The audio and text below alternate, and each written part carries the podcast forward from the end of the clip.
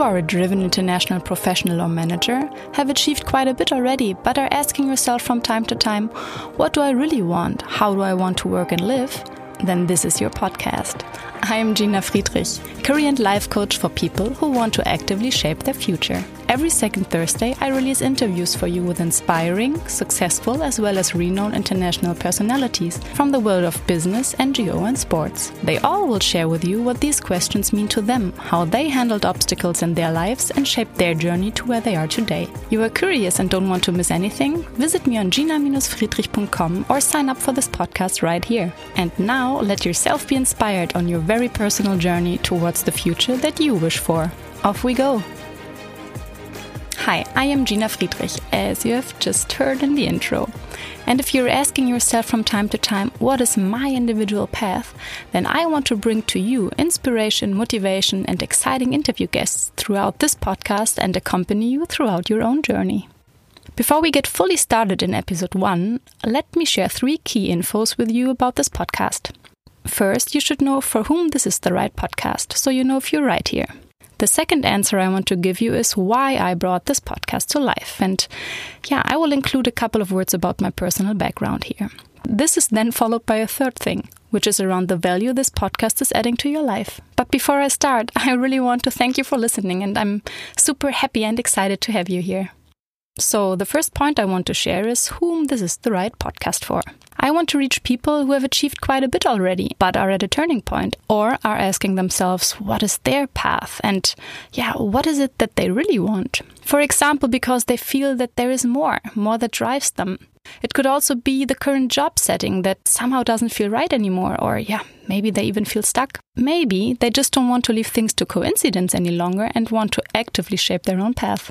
As this is a podcast with English and German episodes in the mix and interview guests that share their professional journey that have led to diverse stints abroad, this podcast is reaching out to global minds or those who aim to become one. If you are now thinking, yeah, this kind of fits to me and my situation, then amazing, because you're exactly right here. Let's go to the second part and why I brought this podcast to life. But yeah, to do this, I think I should just share a bit more about my own story. In the past 17 years, I've created many crossroads for myself and ventured new starts. One reason was that, yeah, after a few years in a position or company, I realized more and more what it is that I do not want. Another reason was that I was curious and, yeah, felt that it was time for a new challenge and that there must be more. My long term goal was not in sight during these years, I have to admit what I did was following my gut feel. I gathered information, I spoke to people whose opinion meant something to me, and then I consciously took the next, not always easy step. And of course, feelings of doubt and insecurity were at my side many times, and actually, I have to admit that they still are these days sometimes. But I guess that is what happens when venturing into new territories. Today, with more than 14 years of professional experience in marketing and project management, as well as in leading positions in the media, international telco industry, and the educational foundation sector, a quite colorful image of experience has emerged. Yeah, and during these years, I tackled new assignments and adventures at home and abroad repeatedly with joy.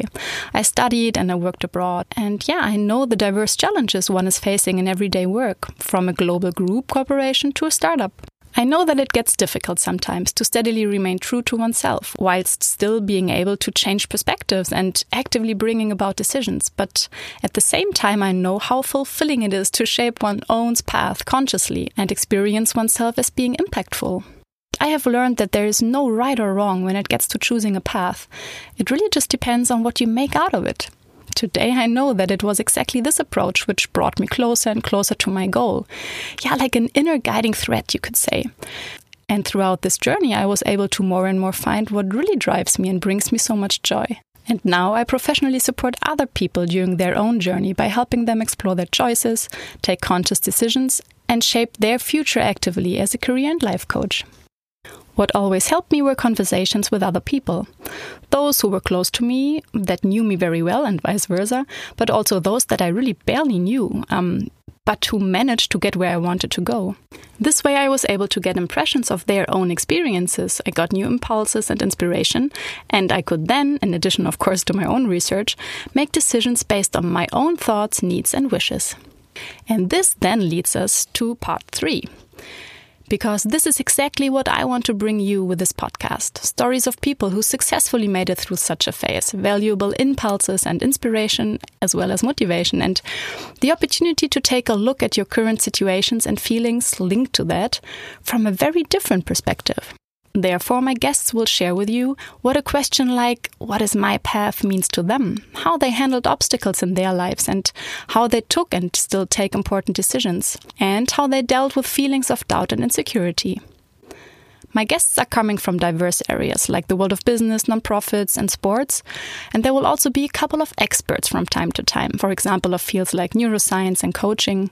Some of my guests you might have heard about, be it as speakers on the TED Talk stage, in the media, as successful entrepreneurs or authors, or from the sports arenas of this world.